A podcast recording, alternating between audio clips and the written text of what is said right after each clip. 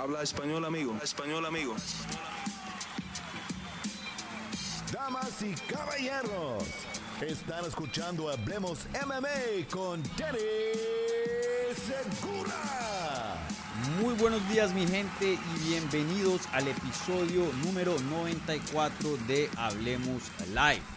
Aquí Dani Segura hablándoles, el host de este canal y como ya muchos saben también eh, en el lado inglés periodista para mmajunkie.com.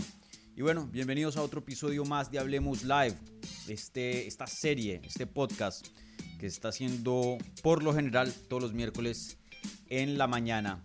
Un programa dedicado 100% a contestar sus preguntas y sus inquietudes sobre el mundo de las artes marciales mixtas y a veces el más allá. Y bueno, gente, eh, como siempre, estos episodios son bien cargados de información, ya que pues hacemos esto nada más una vez a la semana y ustedes saben que el mundo de las artes marciales mixtas es un mundo bien loco y caótico. Entonces, bastante de qué hablar como siempre. Y, bueno, no hay mucho tiempo que perder. Entonces, rápidamente, para los que no saben o son nuevos o, ambos, ¿Cómo funciona este programa? Pues eh, la primera parte de este programa estaré contestando las preguntas que se hicieron previo a la transmisión en la pestaña de la comunidad. Ya esas preguntas están cerradas, así que no pueden em, poner ahí preguntas. Em, y luego en la segunda parte de este video estaré contestando las preguntas que se están haciendo en vivo. Entonces, si ustedes tienen alguna pregunta que quieren hacer, y que aparezca aquí en la pantalla en vivo, pónganla en el live chat de YouTube y yo en unos minutos se las voy a contestar. Como siempre, gente, las preguntas que vengan con un apoyo al canal vía el super chat, con una donación, esas preguntas reciben prioridad en estas transmisiones. ¿Vale? Bueno, eh, ¿qué tenemos en la agenda de hoy? Por ahora, ¿no? Porque ahí estamos esperando las preguntas del live chat. Pero por ahora lo que está en la agenda acorde a, la pestaña de la comunidad. Hablaremos de, como ya saben ustedes, eh, UFC 300, específicamente la falta de evento estelar de UFC 300. Esto es un tema que ya hemos estado hablando creo que por las últimas, no sé, tres, cuatro semanas. Y cada vez como que se, se pone la cosa un poquito más preocupante porque supuestamente 300 está planillado a pasar el 13 de abril y eso es a dos meses literal y, todavía no tenemos evento estelar. Eh, entonces eso ha traído bastantes preguntas y a mí no me da la impresión que es que lo están guardando para un super anuncio. No, yo creo que si UFC tuviera ya un evento em, ya lo hubiera anunciado porque tienen que vender tiquetes, tienen que promocionar esta cosa y entre más tiempo tengan, mejor. Pero bueno, estaremos hablando eh, acerca de eso en más detalle en unos minutos. También eh, hablaremos acerca del evento que tenemos este fin de semana. Creo que es UFC Vegas 86, si no estoy mal, o UFC Fight Night 236. Eh, esta es la cartelera que va a encabezar Jack Hermanson y Joe Pfeiffer. Em, la verdad, esta cartelera mucho mejor que la cartelera del fin eh, de semana pasado. La verdad que la del fin de semana pasado estaba bien, bien, pero bien floja en papel y en cuanto a la acción en sí ya terminó no siendo muy, muy buena. Especialmente el, el evento estelar. Esta promete un poquito más, pero sigue siendo de una calidad relativamente baja, algo que ya estamos acostumbrados de ver para los shows del Apex. Sabemos que si UFC sale del Apex, sea para un Fight Night en alguna ciudad aquí en Estados Unidos o internacional, o un pay-per-view, esas carteleras son las mejorcitas. Estas son como mm, una tercera división, yo creo, dentro de la compañía, ¿no? Eh, está la liga, ¿no? Y están luego las divisiones. Em, yo creo que prácticamente es, es, como están manejando esto. Obviamente no tienen la presión de vender tiquetes y eso y, todo eso, entonces influye a la calidad de la cartelera. Entonces estaremos hablando no solo de la cartelera, pero también del potencial de Joe Pfeiffer. Creo que eso es lo más interesante de esta cartelera. Pfeiffer está invicto dentro de UFC, 27 eh, años de edad. De hecho, los dos compartimos el mismo cumpleaños, el 17 de septiembre. Eh, y se está viendo muy bien. Entonces hablaremos acerca de su potencial y de esta pelea contra Jack Hermanson. Eh, también otra pregunta bien interesante. Hace poco estábamos hablando de BKFC. Obviamente tuvimos a Luis Baum Palomino por acá, el ex campeón ahora de BKFC porque perdió contra Austin Trout eh, el viernes pasado. Em, y bueno, eh, una pregunta muy interesante hablando de, qué tipos de peleadores en las artes marciales mixtas serían buenos candidatos para transicionar al mundo de BKFC. Entonces, eh, ahí yo tengo un par de, opciones, em, creo buenas. Ustedes pongan también en los comentarios a ver para que no se me, se me escape alguien por ahí. ¿Vale? Y bueno, eso es por ahora lo que tenemos en la pestaña de la comunidad. Ya más adelante, pues obviamente añadiremos más topics mientras vengan, eh, vayan entrando las preguntas del live chat, ¿vale? Bueno, gente, entonces, como siempre, un like a este video. Si son tan amables, un buen review eh, en podcast, por favor, cinco estrellas, unas buenas palabritas, donde sea que estén escuchando, en cualquier plataforma, ayuda bastante. Suscríbanse si son nuevos o simplemente son viejos, pero están, no están suscritos. Eh, y bueno, gente, eso es todo. Así que sin más espera, hablemos MMA.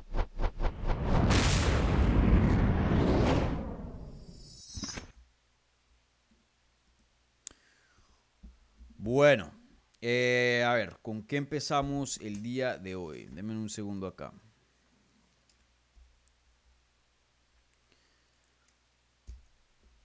Bueno, empecemos con, eh, a ver.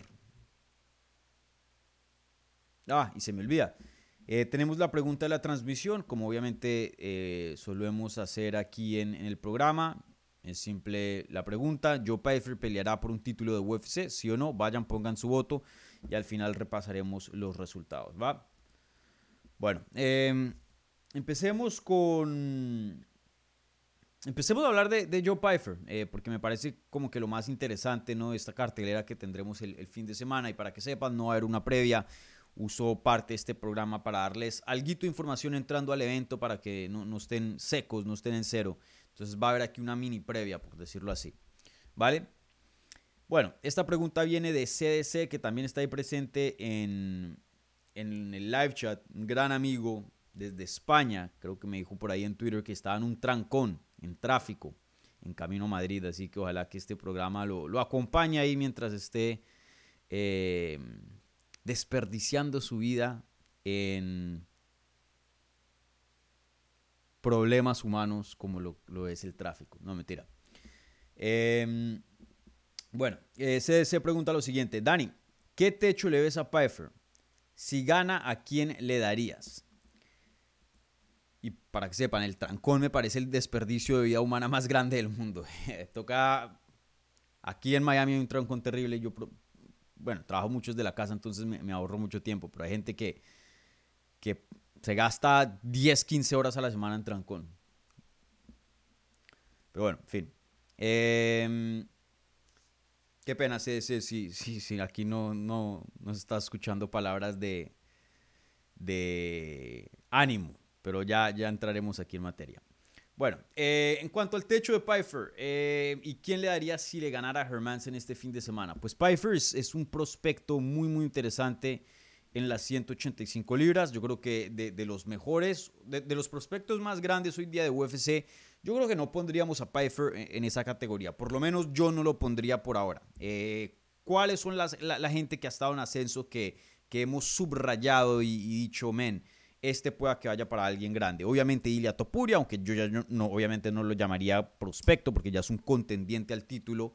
Eh, pero, pero bueno, en su tiempo, hace, hace unas peleas atrás, un Ilya Topuria, un, Hamza Shimaev, eh, ¿quién más así? Eh, un Jailton Almeida al principio, creo que la última pelea no, se le bajaron las nubes un poquito, pero de todas maneras, eh, hace unas peleas atrás tenía harto hype. Zero Gun en su tiempo.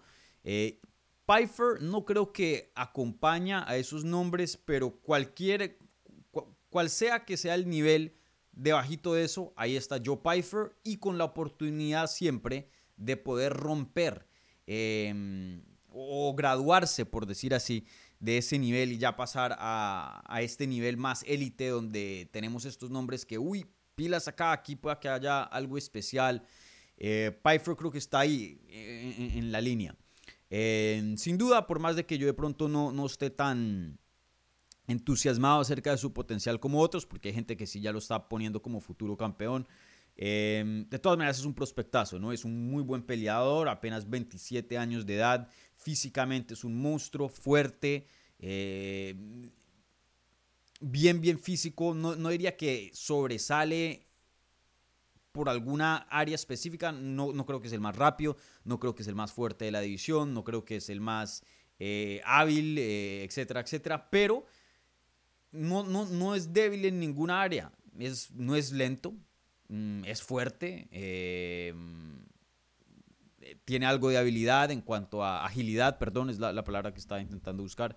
Eh, es un buen atleta, es un, es un A menos, B más en todas las áreas. La verdad que no, no tiene, tiene buen cardio por, por lo que hemos visto, eh, aunque pues sus peleas han sido cortas, pero han traído bastante acción y siempre se ha visto bien, nunca se ha visto así cansado. Em, sí, es un, es un buen atleta. Y encima de eso le sumas de que tiene una pegada dura tiene un buen striking, em, tiene garra, eh, tiene, como sería en inglés, meanness, o sea, es, es, alguien, eh, tiene esa, esa mm, no quiero decirlo maldad, pero esa...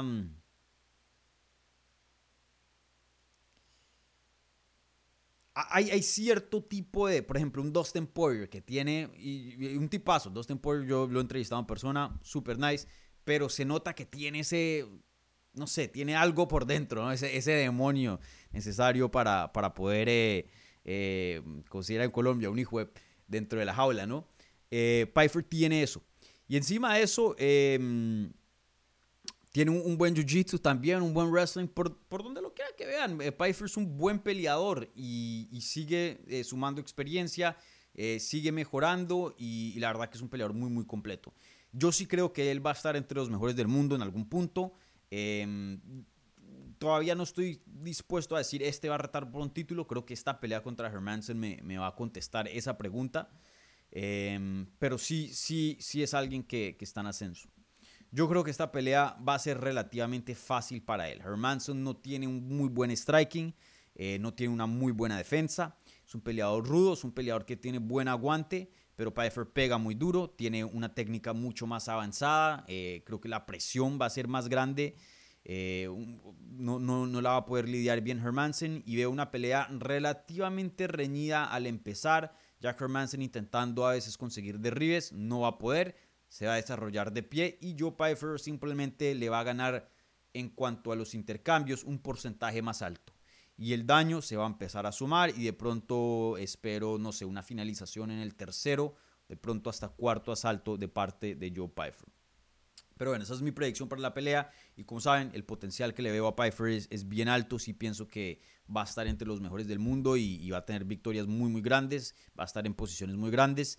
Pero todavía no voy a decir que va a ser un futuro campeón o, retador al título. Eh, me reservo esa, ese pronóstico para después de esta pelea, ya cuando veamos cómo le va contra Hermansen, porque sin ninguna duda de las personas con quien se ha enfrentado Joe Pfeiffer, Jack Hermanson es el, mejor peleador y por mucho. Eh, tiene más experiencia, ha estado en, en niveles más altos dentro de UFC eh, es un muy buen peleador. Abdul Razak Al-Hassan es bueno, Gerald Mearshart es bueno, eh, pero no son comparados a, Jack Hermanson. Entonces, eh, un test bien grande, un test adecuado. Me parece que este es el, siguiente paso que tiene sentido. No lo estás mandando contra, contra, contra los Leones, pero a la misma vez no es una pelea donde se queda en la misma plataforma, ¿no? Sin duda se siente como un paso de más en su carrera.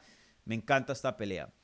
Y, veremos. Eh, aún así, si pierde contra Hermansen, que creo que hay una posibilidad. No, no, no creo que. Es imposible que Jack Hermansen consiga una victoria acá, aunque no lo veo.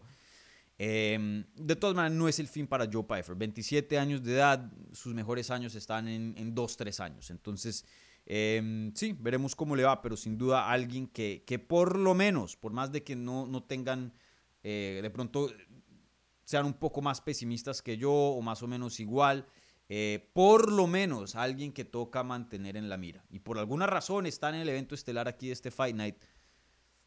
¿no? Eh, no, a cualquiera le dan un evento estelar. Entonces yo sé que UFC lo tiene ahí subrayado también como para un, prospecto que pueda, que a futuro les, les dé les dé más. Veremos.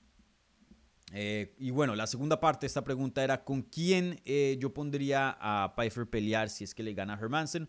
Bueno, primero que todo toca ver el desempeño en sí, ¿no? Eh, si le pasa por encima a, Hermansen o le saca una decisión dividida a gatas, pues eso va a causar una, diferencia muy grande de, de, qué tipo de contrincante debería pelear para, para su siguiente pelea, obviamente. Em, pero si nos mantenemos como en el medio, supongamos que sea una victoria convincente, una buena victoria, em, nada de controversia. Estoy viendo aquí los rankings. Yo creo que una pelea contra...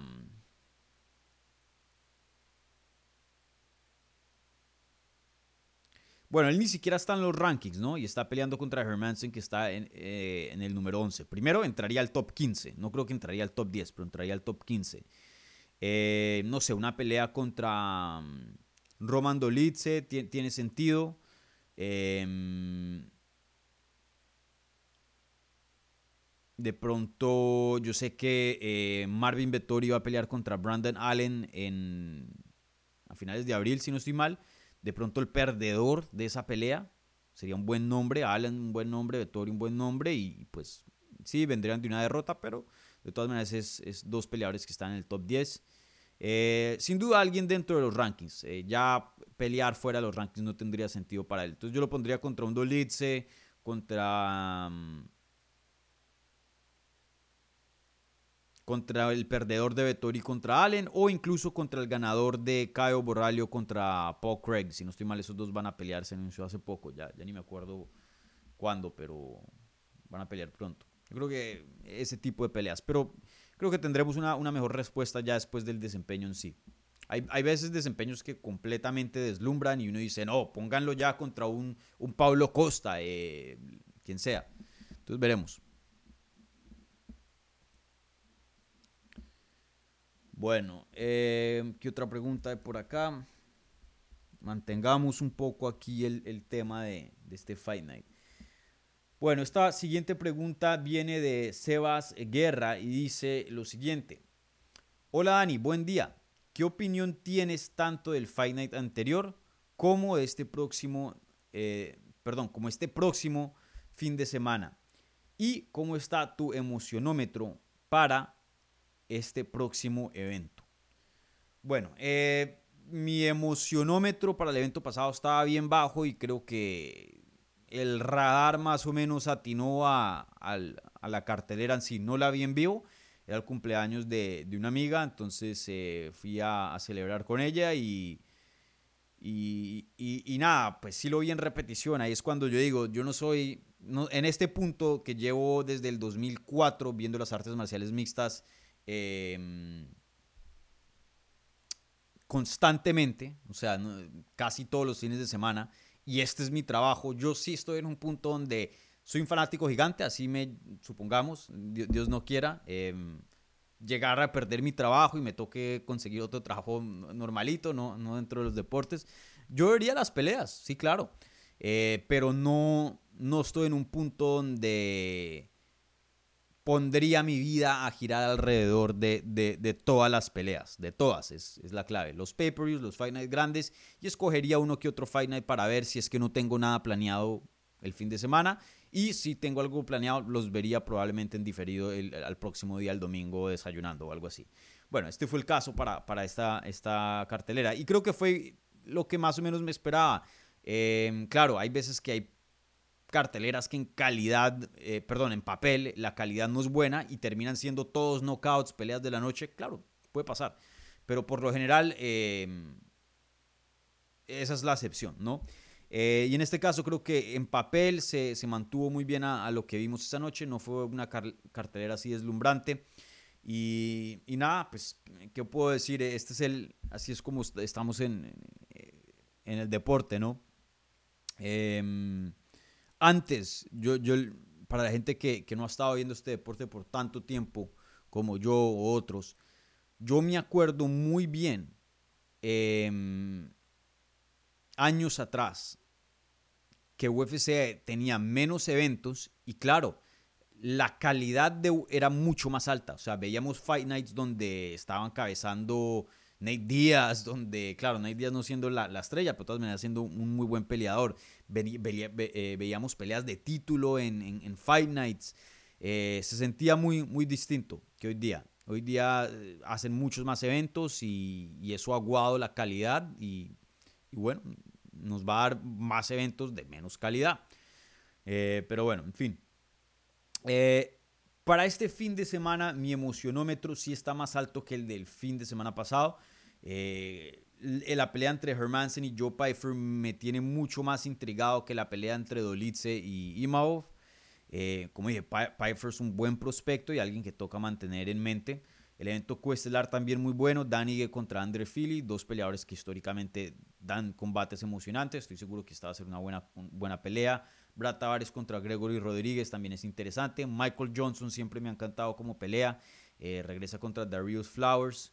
Em, Rodolfo Viera, que desafortunadamente entró a UFC y a las artes marciales mixtas como un prospectazo, siendo un campeón mundial y uno de los mejores grapplers hoy día, pero no ha podido transicionar eso muy bien. Se enfrenta contra Armen Petrosian, que es eh, todo un martillo. Eh, pelea interesante ahí. Eh, ¿Qué más hay por ahí que me interesa? Max Griffin siempre da buenos combates. El peruano Daniel Marcos, que ya lo entrevisté y esa entrevista publicará mañana jueves. Eh, regresa también, abre la cartelera. Em, hay, buenas peleas, hay buenas peleas. Eh, esta sí me tiene un poquito más entusiasmado. Eh, si tuviera que, darle un puntaje, yo le diría como un, un 6.8 por ahí, 6.7. Tener en cuenta que es un Fight Night, entonces toca ser un poquito más generosos con el puntaje, obviamente. Em, sí, no, es un, Fight Night relativamente promedio bueno, diría yo. Veremos cómo termina siendo la, acción, obviamente.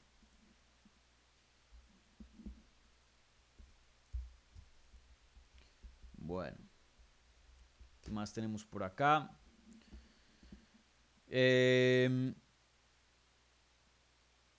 Juanco pregunta, y esto es bien rápido, eh, había dicho, ¿por qué Alexa no va a pelear en UFC México? Bueno, de lo que yo había escuchado, Alexa contra eh, Valentina Shevchenko, la trilogía, ese era el evento estelar que UFC quería originalmente para UFC México.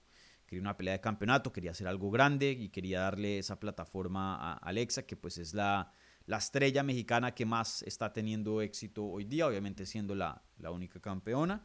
Aunque claro, eh, pueda que eso cambie a, futuro debido a que siguen por ahí varios contendientes mexicanos en sus respectivas divisiones con, vida, como lo es eh, Brandon Moreno y, Jair Rodríguez.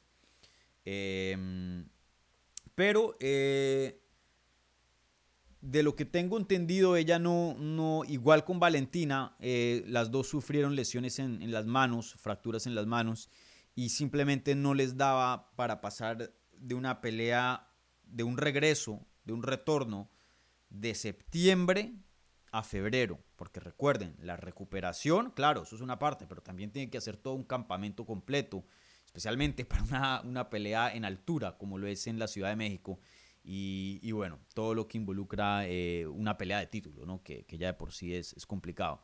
Entonces, eh, fue más por una cuestión de logística, de tiempo, eh, pero sí, ese era como el, tema, el, la idea principal para UFC México. Pero aún así, debido al éxito que ha tenido México dentro de, UFC, pues afortunadamente UFC ha tenido muchas opciones.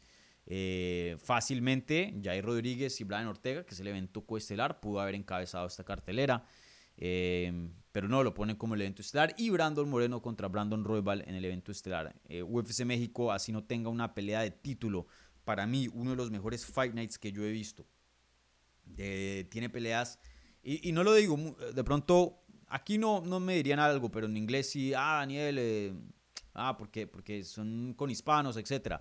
Claro, para que, que algo me, me, influya eso, pero si vemos, em, si vemos la cartelera en sí, tiene todo lo que uno quiere o desearía que tendría una, una, una cartelera eh, de Fight Night. Em, prospectos, peleas de contendiente literal eliminatoria al título, que creo que es lo que es el evento estelar, peleas de, top 5, como lo es Jair Rodríguez contra Brian Ortega, prospectazos, como lo es Daniel Serhuber y Francisco Prado, eh, Raúl Rosas, otro prospectazo, nombres grandes, Yasmín Jauregui, prospectaza, Manuel Torres, el Loco Torres, otro gran prospecto. Em, mejor dicho, tienen, tienen un poquito de todo, entonces eh, para mí una muy, muy buena cartelera, muy buena. Y bueno, esto se obliga un poco a UFC porque en el Apex no tienen que vender tiquetes, en esta tienen que vender una arena con 10 mil, 12 mil personas, entonces les tienen que dar buena calidad para, para respaldar lo que es el costo de, un tiquete, ¿no? Que pues no, hoy día no, están baratos.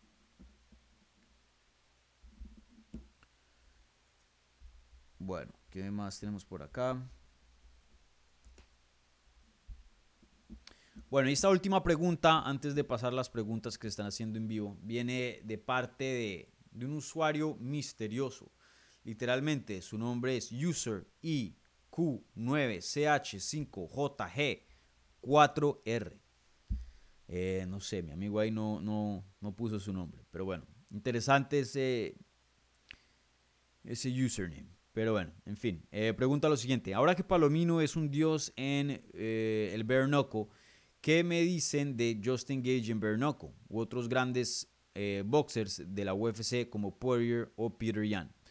Bueno, empecemos con rápidamente lo de Palomino. Palomino perdió su título y, sufrió su primera derrota en boxeo a puño limpio a las manos de Austin Trout, ex campeón de, WBA, alguien que alcanzó a pelear con los hermanos Charlo, Canelo. Em, así que yo lo consideraba así, el dios de BKFC, pound for pound, pero pues perdió, creo que eso tiene que cambiar, ¿no? Eh, desafortunadamente, ustedes saben que Palomino aquí siempre le hemos dado su tiempo y, él nos ha dado de su tiempo y es alguien que, tenemos un respeto gigante eh, por todo lo que ha hecho en su carrera fuera y dentro de la jaula o el ring, como lo quieran llamar a, estas alturas. Em, pero bueno, no he visto la pelea, para serles honestos, no la vi. Quiero verla, a ver cómo se dio Palomino. Puede que haya sido una pelea muy cerrada, no tengo ni idea, no la vi. Pero lo que sí sé es que, eh, o lo que por lo menos leía, es que eh, Austin Trout ganó una decisión relativamente cómoda. Veremos qué pasa. De hecho, voy a ver la pelea y voy a ver si traigo a Palomino por aquí nuevamente para hablar de, esa derrota y, qué le sigue. Y porque si no estoy mal, creo que él por ahí estaba pidiendo una revancha y, creo que pues si nos basamos con la lógica que, le hemos impuesto a, UFC con eh, los requerimientos de una revancha inmediata, creo que pues caería al pelo para Palomino. Estaba invicto, eh, campeón con varias defensas, eh, el pound for pound número uno de Bernoco. Eh, si alguien merece una revancha inmediata de título es Palomino. Entonces, veremos. Pero bueno, eso queda pendiente. pero en, cuanto a la pregunta en sí, que es... Em, ¿quién, ¿Quién serían buenos candidatos de UFC para competir en Bernoco? complicado. Bernoco paga bien, de, lo que yo sé, paga muy bien, de hecho, pero no comparado con lo que UFC le paga a las estrellas top. Es decir, eh, tiene el dinero para pagarle a peleadores buenos, populares de UFC, pero no los más altos. Entonces, un Poirier con lo que se gana hoy día, que creo que es bastante, eh, no creo que BKF sí le podría pagar eso. Ahora, sí le pueden pagar al tipo Luke Rockhold, Mike Perry, Eddie Álvarez, gente que a estas alturas está de pronto en cuanto al ranking de la paga un, nivel, un nivelcito más bajo.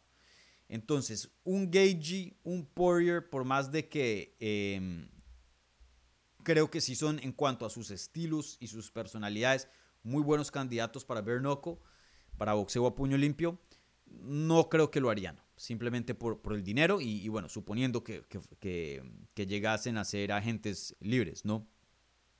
Eh, pero pongamos el dinero a un lado. Eh, ¿Qué tipo de peleadores serían buenos para Bernock hoy día?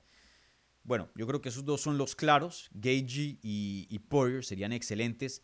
Eh, alguien que de pronto para muchas personas no tenga sentido, pero les digo que sí, es Conor McGregor. Y de hecho me atrevería a decir que un Conor McGregor tendría más éxito que, que un Dustin Poirier o un Justin Gagey en, en, en BKFC. Conor McGregor tiene un problema. muy buen peleador, pero tiene un problema, el cardio. ¿No? Eso le acostaba cuando entrenaba bien duro y hoy día pues que lo vemos en, eh, fiestas y eso, que no lo culpo, em, pues uno nada más se puede imaginar que en teoría, y también está más viejo, ese cardio ha bajado aún más. Em, la belleza, por decirlo así, de Bare Boxing es que los rounds son de dos minutos. Perdón, de tres minutos. Son rounds muy, pero muy cortos, donde la acción es inmediata y hay bastantes frenos durante el combate, así como lo hay en el boxeo. Eh, entonces, tener buen cardio en Bare no es que sea la, el arma más, más, más, eh, más efectiva como lo es em, en, las artes marciales mixtas. El cardio es prácticamente todo, una gran parte, especialmente en peleas de campeonato. Eh, en este caso, Conor McGregor no tendría que lidiar con problemas de cardio. Conor McGregor es un peleador que defensivamente es muy bueno, tiene una precisión muy, muy buena.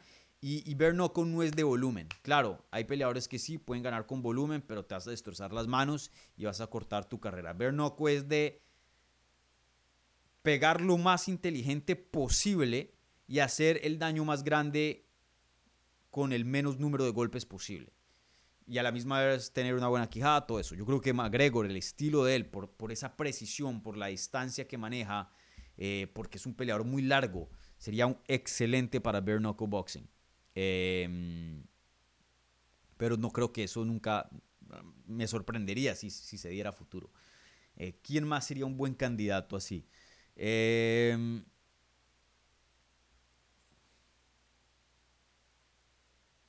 Chandler sería un buen peleador, sin duda un peleador de acción. Un Benoit Sandani sería también excelente. Hay, muchos. Un Drew Dover también sería excelente para Bernoco.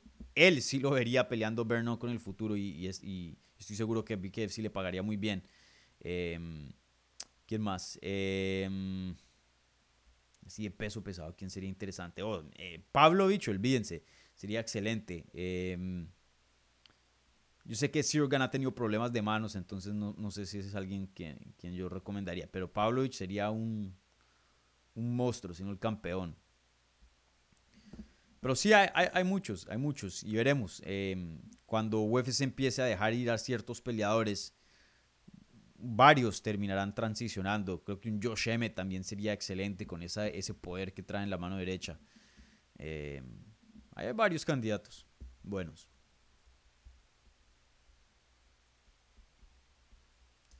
Bueno, eso es todo en cuanto a preguntas de la pestaña de la comunidad. Eh, ahora voy a pasar las preguntas que están haciendo en vivo, ¿vale? Entonces, como siempre, les recuerdo, si tienen una pregunta, quieren que aparezca aquí en la pantalla, quieren hacerla aquí en vivo, pónganla en, la, en el live chat. Yo se las voy a contestar, como siempre, las preguntas que vengan con un apoyo al canal vía el super chat. Esas preguntas reciben prioridad en estas transmisiones, ¿vale?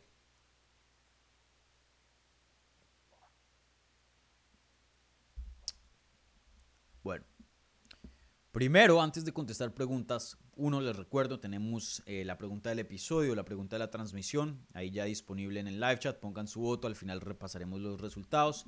Es bien simple. La pregunta, Joe Pfeiffer peleará por un título de UFC, no que va a ser campeón, que si peleará por un título UFC, sí o no, vayan, pongan su voto. Y al final repasaremos los resultados, ¿vale? Como siempre, gente, un like a este video si son tan amables, si son nuevos o viejos, si no se han suscrito, por favor suscríbanse. Eh, se los aseguro que no se van a arrepentir. ¿Va? Bueno, quiero tomar aquí unos segundos para saludar a la gente que apoya mensualmente a este canal, a los amigos de Hablemos MMA, que estos son los miembros, eh, la gente que tiene membresías aquí en el canal. Eh, estas personas reciben también prioridad en no solo en los live chats, pero también cuando comentan en videos, ya en los comentarios en sí. Eh, yo procuro siempre responderles si tienen alguna pregunta, algún comentario. Igualmente eh, reciben un loyalty badge como un, un emblema ahí para diferenciarlos al resto de los suscriptores. Tienen acceso a emojis eh, exclusivos como los que voy a poner aquí rápidamente para que los vean todos en YouTube. Eh, y bueno, y a la misma vez me apoyan a mí y apoyan este proyecto. Y, pues todo esto, como siempre les he dicho, vuelve y, es eh, invertido aquí en el canal. ¿Vale? Y bueno, y el canal de por sí mes a mes tiene ciertos gastos solo para, para estar rodando, ¿va? Entonces, bueno, saludos a Luis Flores, que está por acá, que dice buenos días, Dani. Buenos días, Luis Flores. Saludos, saludos. CDC, que ojalá que todavía no sigan trancón, dice hola Dani, también por acá presente. Espero que... Mm, espero que ya el trancón, el tráfico, no sé cómo lo llamen en, España, se haya desarmado. Eh, ¿Quién más está por aquí de amigos? A ver. Es harto que no veo a la señorita Guzmán. Creo que esos son todos por acá. Entonces saludo a, a CDC y a Luis Flores aquí presentes. Bueno, ahora sí, a contestar preguntas del live chat.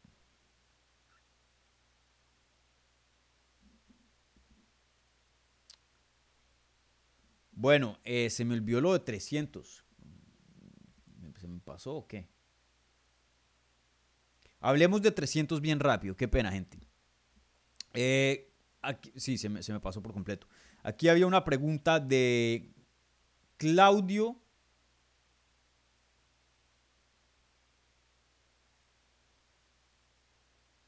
Catalán Ordones. Eh, y dice lo siguiente, Dani, saludos desde Chile, no sé por qué, pero creo que la pelea estelar de UFC 300 será Habib contra George St. Pierre en 170. ¿Crees que sería posible? Un abrazo. Eh, hace años atrás sí, sí, había interés de parte de George St. Pierre, de hecho yo mismo entrevisté a George St. Pierre en persona eh, y no me decía que no, pero también decía, men, es que es complicado regresar, pero no, no estaba 100% cerrado a un regreso contra Habib. Ahora, Habib nunca ha tenido interés de subir de categoría y después de su retiro, ese fue alguien que se despidió completo de, del deporte. Si lo ven, está bien gordito, bien contento, bien feliz, mucho más grandecito. Eh, disfrutando de la vida, claro que sí, cómo no, ha puesto, ha trabajado muy duro y, por qué no. Eh, pero es alguien que le gusta entrenar, siempre va a entrenar. Yo, me, yo veo un Habib de 80 años todavía luchando ahí con, con sus eh, amigos y familiares pero no peleando. Creo que el retiro de Habib yo creo que es de los más definitivos que, que, puede haber. Eh, las circunstancias, todo lo que ha hecho, el dinero, su estilo de vida, que es un estilo de vida, y, no lo digo de malo, pero digo muy pobre en el sentido de, de, de, que no es un estilo de vida muy lujoso, muy caro. Él vive muy humilde. Obviamente, claro, se ha dado uno que otro lujo eh, debido a todo el dinero que, que que ha ganado en su carrera, pero no, no es alguien como, como McGregor que tiene yates y, todo eso. Eh, y, relojes de, carísimos y cosas así. Eh, pero nada, no, yo lo veo casi que imposible. Obviamente cualquier cosa puede pasar en el mundo, eh, pero yo creo que esa es una de las posibles peleas grandes que la gente ha mm, soñado en ver en UFC 300 más improbables que hoy día. Eh, de parte de, ambos. Creo que hace unos años atrás tenía más sentido, justo estábamos saliendo de la pandemia, eh, tipo 2021, 2022, pero ya a estas alturas, 2024, no, no veo que sea posible. Y, quería eh, tomar esta pregunta de, Claudio, una buena pregunta, y, y sí, eh, creo que esas de las peleas más grandes que hoy día se podría hacer, em, si estuvieran disponibles, obviamente. Eh, pero sí me parece muy interesante y quería resaltar, y, no es que tenga aquí algún, es más o menos trayéndole a ustedes, más bien yo a ustedes la, la pregunta. Muy, muy interesante que UFC 300 esté programado para el 13 de abril. Ya estamos en febrero. Estamos a dos meses de UFC 300 y nada que se anuncia el evento estelar. Y Dana White ha salido varias veces, ¿será que lo anuncio? ¿Será que no? ¿Quieren que lo anuncie? A ver, digan que sí. No, no se los voy a anunciar. Y ahí jugando ese juego, no lo ha hecho porque no, no tiene un evento estelar. Ahora, yo no tengo ninguna información, pero casi que se, se los aseguro y, y les pongo la firma. Miren, sería contraproductivo no anunciarlo a dos meses de un evento tan grande como lo, es UFC 300, idealmente tú quisieras tener tu evento estelar, que es la pelea en papel más grande, la que, la que hace la publicidad para el evento, anunciada tres, cuatro meses con anticipación, si es posible. Así que no, no, no creen que está jugando un jueguito con la fanaticada para mantener la gente eh, ahí. Ay, Den, anúncialo, anúncialo, porfa. No hay evento estelar por ahora oficial, pactado, en planes, o lo que sea, como lo quiera llamar, para UFC 300. Todavía no lo tienen, si no, ya lo hubieran anunciado. Eso creo que es obvio. Em, y, bueno, em, creo que UFC está teniendo mucha dificultad encontrando ese evento. Y si ven lo que está pasando en redes con Nate Díaz, McGregor, eh, Tomás Pinal, eh, Poatán, que todo el mundo está poniendo ahí em, chispazos, sorpresas de UFC 300, mensajes misteriosos, insinuando posibles peleas, porque recuerden, Aspinal y Poatán estaban insinuando que iban a pelear en 300, luego Poatán y Adazaña en 300, luego McGregor 300, Chandler, luego Nate Díaz 300, y han habido varios que han hecho eso. Es porque todas esas personas, se los aseguro, han estado en contacto con UFC y han estado en negociaciones con UFC, y, todo eso es parte de, de negociar. O sea, causar interés, causar que la fanaticada empiece a, decir, no, yo quiero ver a tal peleador en el evento estelar, uy, esta sí me gusta. Todo eso es parte de negociaciones. Eh, creo que UFC probablemente tiene varias opciones y todavía no, no, no, seguro varios de estos peleadores con los que están negociando están pidiendo mucho dinero, ya que es 300, y, ahí están en guerra todos esos peleadores en, en negociaciones. Yo asumiría que por lo menos, ¿no? este mes, faltando un mes antes de la pelea, se, hiciera oficial. Eh, yo, yo diría que para febrero ya deberían tener un evento estelar para UFC 300. Pero quién sabe. También pueda que UFC no quiera jugar estos juegos con, estos peleadores y, se quede UFC 300 como está. Y luego simplemente pongan una pelea que ya anunciaron como la oficial eh, del evento estelar. Porque si ven UFC 300, de hecho está muy bueno y estoy seguro que la va a romper, así no añadan otra super pelea. Eh, UFC 300, eh, Wei contra Jean Jonan, buena pelea. Geji contra Max Holloway, peleón. Charles Oliveira contra Sarukian, peleón. Prochaska contra Rakic, peleón. Sterling uh, Qatar, peleón. Bonico contra Brundage, muy buena pelea. Figueiredo contra Garbrandt, peleón. Holly Holm contra Harrison, Pelea gigante, Diego López contra Sadik Youssef, por favor. Jessica Andrade contra Marina Rodríguez, muy buena pelea. Bobby Green, Jim Miller, excelente pelea. Todos estos peleadores son conocidos, todos estos peleadores o están rankeados o en algún punto fueron rankeados. Aquí hay varios ex campeones, em, hartísimos eh, contendientes eh, top 5. Y, bueno, tenemos una, dos peleas de título, aunque una pues es por el BMF. Yo creo que esto por sí solo la rompe y vende muy bien. Ahora, que de pronto decepciona un chin porque es 300, un evento centenario y esperamos algo, algo muy, muy grande. Bueno, pues sí, pero de todas maneras, eh, estoy seguro que ninguno de ustedes, por más de que sean, vean todos los eventos o no, se van a perder esta cartelera porque no, no, tenemos así la mega pelea. No, cualquiera eh, sacaría, reservaría su sábado, hacía ya una fiesta, lo que sea eh, para ver esta pelea. Esta pelea es de lo mejor, esta cartelera es de lo mejor que hay en cuanto a la a, esta era moderna de UFC. Esto es de lo mejor que existe. Muy buena cartelera. Veremos. Yo creo que también eso es una posibilidad, pero, pero sí siguen en negociaciones. De eso, eso me. Si no, estos peleadores no, no estuvieran diciendo lo que están diciendo en redes. Sí siguen en negociaciones. Están intentando buscar una pelea más grande pero creo que ellos también tienen en mente, bueno, también no vamos a, sobrepagar para, para, solo tener una pelea más grande, ya de por sí tenemos un eventazo con, lo que hay. Veremos. Veremos cómo termina eh, sucediendo todo esto. Bueno, ahora sí, a pasar las preguntas en vivo. Qué pena, gente. Eh, Se, pregunta, Dani, ¿tienes pensado en traer algún analista español para análisis de UFC 298? Eh, no sé, no sé todavía. Em, estaba pensando con Jorge Ebro, pero sí, de pronto sí tendría sentido tener a alguien español, obviamente, porque Ilia Topuria está peleando en el evento estelar. el problema con, con los españoles y no solo con, analistas y- pero sino peleadores también. A mí se me complica mucho hacer entrevistas, pactar cosas con, con gente por allá eh, debido al cambio de, de hora. Es, es- es grande, ¿no? Y eso hace una diferencia que a veces es, es complicado estar en la misma página en cuanto a, a poder planillar al- algún, alguna hora para poder eh, charlar, ¿no? Eh, entonces sí, voy a ver qué, qué- qué- qué puedo hacer ahí para 2.98, pero si no, probablemente le pregunto a Jorge Ebro, que pues también ha estado siguiendo lo de Topuria bien, bien cercano. Pero sí, idealmente me gustaría tener a alguien eh, de España que le podría traer un poco más de contexto a, a esta pelea, ya que pues viven en España, ¿no? Eh, pero sí, ahí, veremos. Les, les dejaré saber la próxima semana. ¿no? Ya, ya me toca descifrar eso pronto.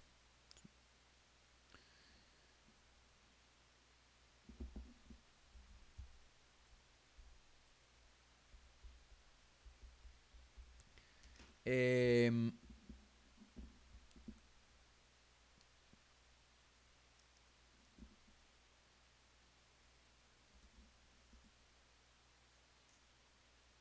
Aquí NMNN1 dice, eh, aquí apoyando de- desde España, Dani, ¿qué te parece la idea de que la UFC anuncie el main event de UFC 300 el domingo durante la Super Bowl? Un saludo. Bueno, sería carísimo comprar un, no sé si UFC esté dispuesto a, gastar ese mundo de dinero cuando ellos tienen una, una red de... mm, una plataforma, eh, un network de redes sociales muy, muy grande que, que puede hacer un muy buen trabajo eh, transmitiendo información prácticamente que gratuito. Obviamente eso tiene un costo mantener todas esas redes y, y el personal, pero por lo general eh, no, no va a ser comparado con lo que pagarían eh, para un, comercial en el Super Bowl, que son de los más caros que existen eh, en la historia del mundo. Eh, quién sabe, no sé si el un comercial en, por ejemplo, en un comercial en el Super Bowl creo que puede que pueda que sea más caro que en la Copa Mundial, que en la final de, de- de- de- de- del Mundial. De pronto pueda que me esté equivocando po- por, esa estadística, pero sé que son bien, pero bien caros. Millones y millones de dólares por unos segundos nomás.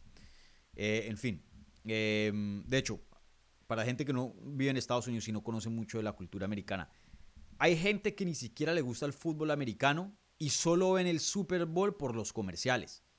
Porque están ahí literalmente la mejor, la- la- las personas más brillantes, más grandes de mercadeo con sus mejores ideas eh, eh, de, publicidad, eh, la gente que trabaja en publicidad para ejecutar, o sea, que te den un comercial de Super Bowl o sea, es de los proyectos más grandes que puedes tener en, tu vida como, como un, alguien que trabaja en, publicidad. Entonces, claro, esos comerciales son de películas, son muy, muy chistosos o muy ingenuosos. eh, y nada, pues hay gente que literalmente solo ve el Super Bowl por los comerciales. Y de hecho, eso es un, un gran punto de conversación después del Super Bowl. Ay, viste este comercial, este otro. En fin. Em, bueno, pues, pues nada es imposible, pero me sorprendería que UFC gastara tanto plat- tanta plata teniendo ya eh, un sistema que, que puede repartir información muy buena. Eso se, la, la- la plataforma que UFC ha creado en, en las redes sociales es brutal. Eh, nadie, nadie tiene eso. Pero sí, eh, quién sabe, es posible.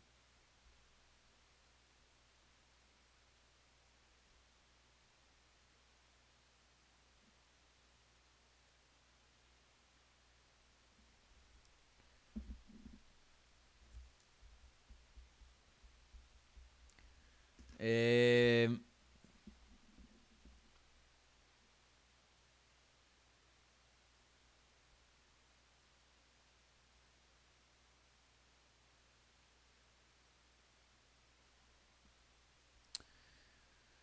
bueno, ¿qué otras preguntas hay por acá?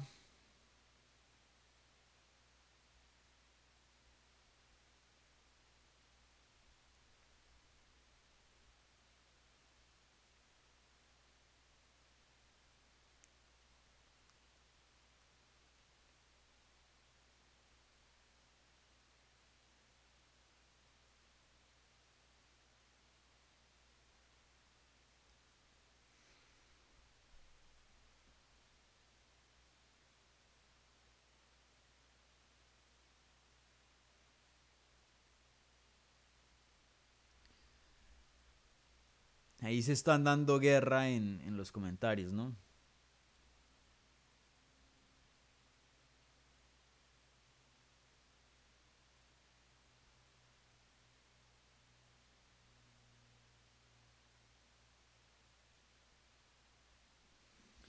Aquí, ¿qué pasos? Denme un segundo. Aquí.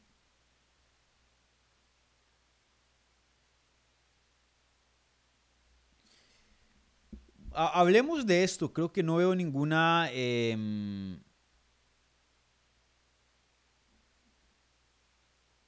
Bueno, no, sí, aquí hay una pregunta de, qué pena, de Duncan Winter, porque mucha gente estaba debatiendo esto en los comentarios, pero ya por fin hay una pregunta oficial. La pregunta de, Duncan es la siguiente, ¿qué opinas de que Ilia dijo que no le daría oportunidad a Max ni a Jair al título? Me parece, eh, ¿te parece fair play? Eh, déjenme y, busco. Vi, vi los encabezados, no leí exactamente lo que dijo en cuanto a- a ya la, la cita en sí. Em,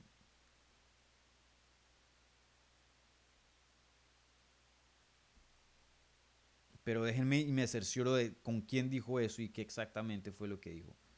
Em, porque quiero aquí darle.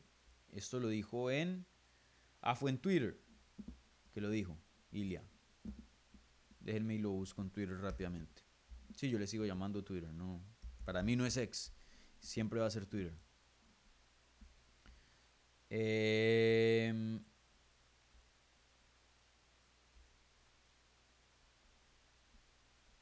como que no. Vi los encabezados, pero ahora no, no, no estoy viendo exactamente de dónde salió esa información. Pero sí los encabezados que supuestamente eh, Ilia Topuria, y digo supuestamente porque no, no, no lo tengo con certeza, eh, que no le iba a dar una pelea de campeonato si es que le llega a ganar a Volkanovski, obviamente. Ni a Jair, ni a, ni a Max Holloway, ni a Brian Ortega. Pero déjenme y me cercioro de dónde salió esa información. Porque no quiero... eh, no quiero hablar de algo que de pronto no sea eh, certero.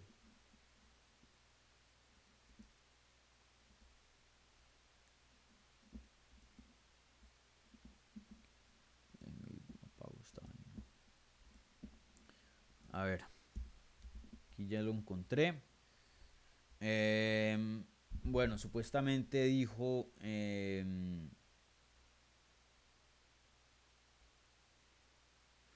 Ok, lo dijo con Ariel Helwani en MMA Hour. Me imagino que esto fue el lunes, eh, porque el segundo show sería hoy miércoles. Eh, y dijo lo siguiente, Ilia Topuria. ¿Cómo Holloway puede ser una pelea grande para mí? Voy a ganarle a la persona que le dio una paliza tres veces. ¿Cómo puede ser una pelea grande para mí? No tiene sentido, dijo Topuria. Max, Jair, Brian Ortega, todos ellos se pueden ir y retirar. Nunca les voy a dar una pelea de pelear por el título. Nunca. No sé quién sería el siguiente para retar por el título, para serte honesto. La UFC sabe más que yo. No creo que me vayan a ofrecer a Max o a todos esos nombres que menciono. Veremos. Estoy completamente enfocado en mi pelea que viene y veremos qué pasa en el futuro. Esa fue, eso fue lo que dijo eh, Ilia Topuria en inglés, yo traduciéndolo aquí en, español, eh, en el show de The MMA Hour con Ariel Helwani el, el lunes. Eh, bueno, creo que esto es, aquí hay varias cosas y, y de pronto pueda que estos comentarios no le caiga bien a muchas personas y no les estoy diciendo que, que no les tiene que caer bien, o mejor dicho, que, los que les tiene que gustar, no. Cada quien forma sus propias opiniones, cada quien eh, apoya a quien quiera, pero eh, entiendo por qué Ilia Topuria quiere decir este tipo de comentarios. Si ven sus redes, él le ha estado tirando piedra a Sean O'Malley. Y Sean O'Malley le ha estado tirando piedra a él. Claro, Sean O'Malley tiene una pelea importante contra Chito Vera, pueda que la pierda y, cambien muchas cosas. Pero si Sean O'Malley la llega a ganar y Ilia Topuria le llega a ganar a Volkanovski, yo estoy casi seguro. Obviamente, tocaría ver las estadísticas ya después de. Pero yo les puedo casi que asegurar que una pelea de O'Malley subiendo a 145 para retar, para ser doble campeón contra Ilia Topuria, vendería más que una pelea entre Topuria y Max Holloway, una, una, pelea entre Topuria y Brian Ortega, una pelea entre Topuria y Jair Rodríguez. Ahora, todas esas peleas que mencioné con esos tres serían grandes y serían peleotas. ¿A quién no le gustaría ver esas peleas? De hecho, chance me gustaría ver algunas, sobre todo la de Holloway y la de Jair Rodríguez, mucho más que una pelea contra Sean O'Malley. En, en mi, eh, eh, o sea, yo personalmente hablando, en cuanto a acción, prefiero esas, peleas. Creo que prometen más, tienen más sentido, significan más para la categoría y, me pintan, en mi opinión, para hacer mejores combates, en mi opinión. Pero hablando de solo números, creo que Sean O'Malley hoy día es un poco más popular, especialmente si le llega a ganar a Chito Vera y defender su cinturón. Eh, más el champ champ, la, posibilidad de ser champ champ, vendería más que los nombres que mencionó previamente. Entonces, por el lado de negocio, y recuerden, esto es price fighting, aquí el, tema es, sí, ser el mejor del mundo, pero también el tema es ganar eh, el número de dinero más grande posible, porque recuerden, estos peleadores tienen carreras muy cortas, especialmente ya en el top, que es donde supuestamente están ganando eh, lo, que más van a poder ganar en su carrera, ¿no? En cuanto a porcentaje. Eh, no lo culpo por eso. Eh, ya está descartando contendientes que serían posibles para él a futuro y desde hace bastante le lleva tirando piedra a Sean O'Malley para de pronto crear ahí una rivalidad lo suficientemente grande para que UFC diga, mm, bueno, hagamos esa pelea porque vende bastante y pongamos en pausa de pronto al, al resto de los contendientes. no lo culpo, no lo culpo. Eh, este es un deporte muy egoísta. Ilia Topuria tiene que cuidar sus intereses, sus bolsillos. Eh, y no los de la fanaticada, esa es la verdad, aunque hay peleadores que, ponen eso como prioridad, la fanaticada, eh, y a veces les va bien por eso, porque tienen mucho respaldo, pero hay veces terminan mal y luego terminan a los cuarenta y pico de años peleando en BKFC o, en otra promotora porque no tienen dinero. en fin, entonces, no voy a culpar a, a, Ilia Topuria por estos tipos de comentarios. Y pueda que le termine saliendo como le salga, porque pues sí, quién sabe, O'Malley pueda que le gane a Chito, quién sabe, y, pueda que Ilia también le gane a, a, Volkanovski, y pueda que UFC tenga interés de hacer esa pelea, veremos, no lo sé. Pero lo que yo le diría a eso es que ahí, y, qué pena, no lo digo con irrespeto a Ilia, esto le cae a cualquiera, incluso a McGregor, aunque McGregor tiene un poco más de palanca que el resto, pero a McGregor también se la ponen igual. Estos peleadores no, casi que no tienen decir con quién pelean. Muy rara vez. De pronto un campeón con muchas defensas como Volkanovski llega y dice yo quiero subir a 155 y UFC le, le da la oportunidad porque a este punto pues no se le puede negar. Pero yo diría que el 90% de las veces se hace lo que UFC quiera. Y si no, pues no quieres defender, pues te quitamos el cinturón y punto, chao. Hacemos una pelea por el vacante. Pero eh, la gente pelea con quien UFC quiera. Eso es el 95% de las veces. Rara vez el peleador tiene opción. Entonces, si a UFC le da la gana darle a Max Holloway o el ganador de Jair Rodríguez contra Brian Ortega para ir a Topuria, si es que le llega a ganar a Volkanovski, obviamente, Ilia Topuria no va a tener ninguna otra opción pero tomar esa pelea. Mi punto. Para que él no quiera, pero él no tiene la opción de elegir a quién le da una pelea de campeonato y a quién no. Eso cae en las manos 100% de UFC. Así es como funcionan las cosas. Así es como funcionan con todo el mundo, incluyendo con McGregor, que es el peleador que más tiene palanca, obviamente, por su estrella y, por, quién es, eh, por, quién es dentro de este deporte, obviamente. Pero, pero sí, eh, Ilia Topuria no tiene decir en eso. No tiene decir eso. De pronto a futuro que crezca un nivel de estrella grande, eh, tenga un, cierto nivel de respeto porque tiene varias defensas, o que ahí sí pueda que tenga un decir en, en, ciertas decisiones. Pero ahora mismo, no, olvídense. Eso es lo que UFC quiera. Y si UFC, vuelvo y repito, se le da la gana de poner a Holloway o a, Rodríguez o a Ortega, esa es la pelea que se va a hacer. Y punto. Eh, así que no tomen esos comentarios muy en serios en el sentido de que Ilia Topuria, si llega a ser campeón, va a escoger con quién pelea y quién no. No, Eso le cae a las manos 100% de UFC. Ahora, pueda que los intereses de Ilya se alineen con los intereses de UFC y UFC quiere hacer la pelea con O'Malley. Eso es otra cosa. Pero el ingrediente ahí es si UFC quiere. ¿No? Entonces, eh, no se dejen llevar por esos comentarios de que sí, yo voy a ser campeón como si fuera la presidencia y voy a hacer esto y esto y solo voy a pelear estos meses y esto y esto y lo otro. Eh, ahí es lo que UFC quiera. Y punto. Así, así funciona la compañía.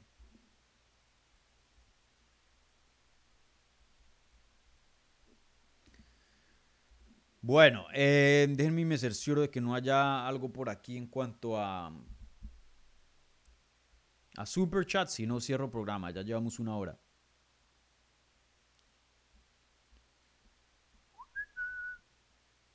Es más, se los aseguro. Campeón o no, yo creo, 100% seguro, que Ilia Topuria va a terminar peleando con alguno de esos tres. Por lo menos alguno. Uno de esos tres. Por lo menos uno.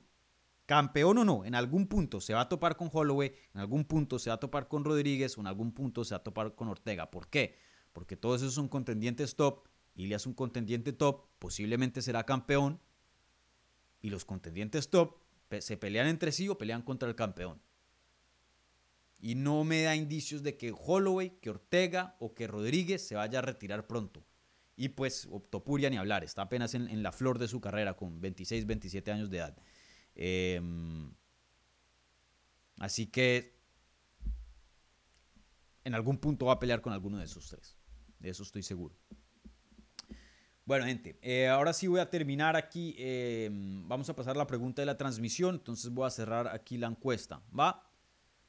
Bueno.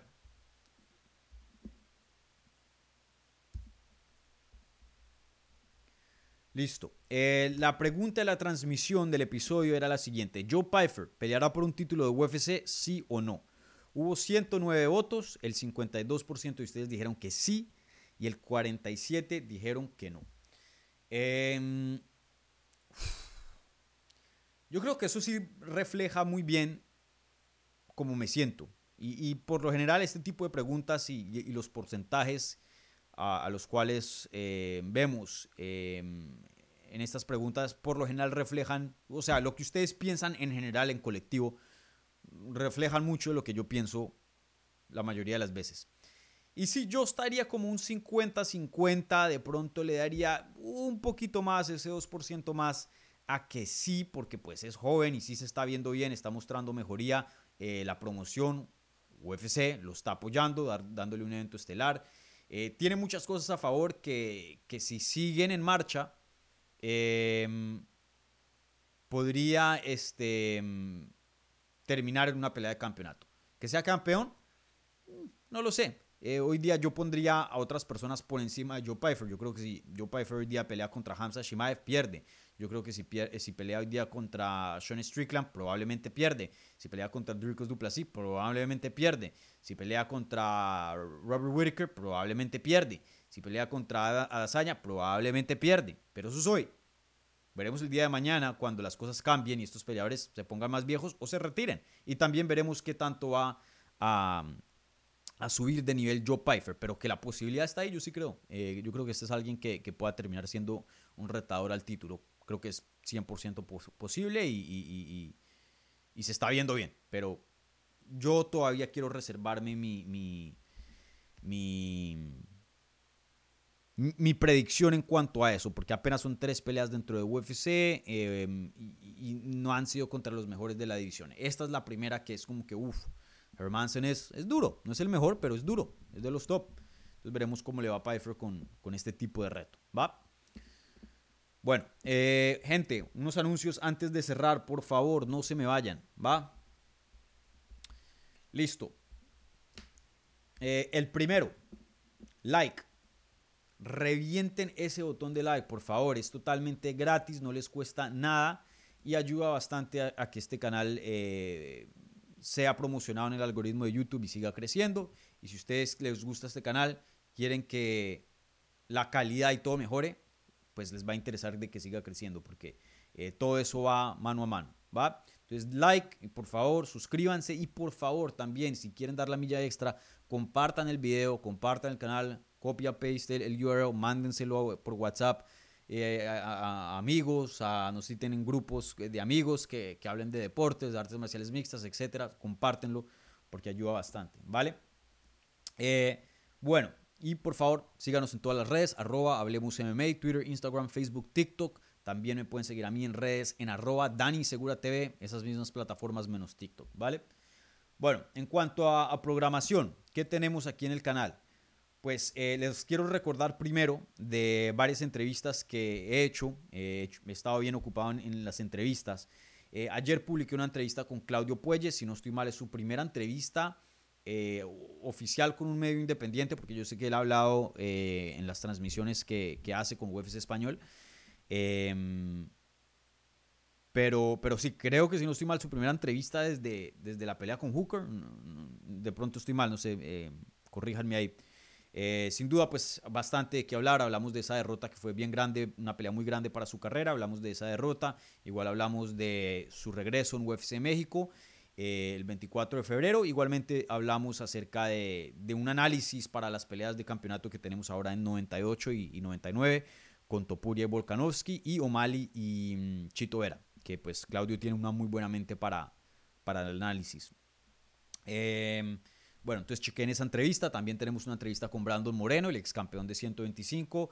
Eh, más o menos hablamos como una media hora eh, de muchos temas, incluyendo el crecimiento de México, eh, su pelea contra Brandon Roybal, Pantoya, la derrota con Pantoya, eh, Noche UFC, eh, mejor dicho, bastante ahí con, con Brandon. siempre un placer hablar con Brandon, una de mis entrevistas favoritas de, de este deporte. Brandon es, es siempre muy honesto, siempre tiene un muy buen análisis, tiene, una persona que piensa muy bien las cosas. siempre me encanta tener una conversación con, con Brandon, todo un crack. Eh, y bueno, también estas son un poquito más viejas, pero también entrevista con Alejandra Lara, su primera entrevista después de, salir, eh, después de ser em, cortada por PFL. Y también Jorge Clement, que es el entrenador de eh, Ilia Topuri. Hablamos de su campamento y, de esta pelea que veremos en UFC 298 la próxima semana. Entonces, al, al tanto de esas entrevistas, ¿vale? ¿Qué vendrá ahora futuro? Bueno, pues ya grabé una entrevista con Daniel Marcos, el peruano, que pelea este fin de semana en la cartelera de UFC publicará el jueves. Entonces atentos a esa nueva entrevista. Eh, y bueno, igualmente estoy trabajando ahí en otras cositas que no me quiero adelantar, pero pueda que eh, vean otros nombres por ahí, específicamente otros nombres peruanos aquí en el canal, ¿vale? Eh, ¿Qué más les tengo que anunciar? Em,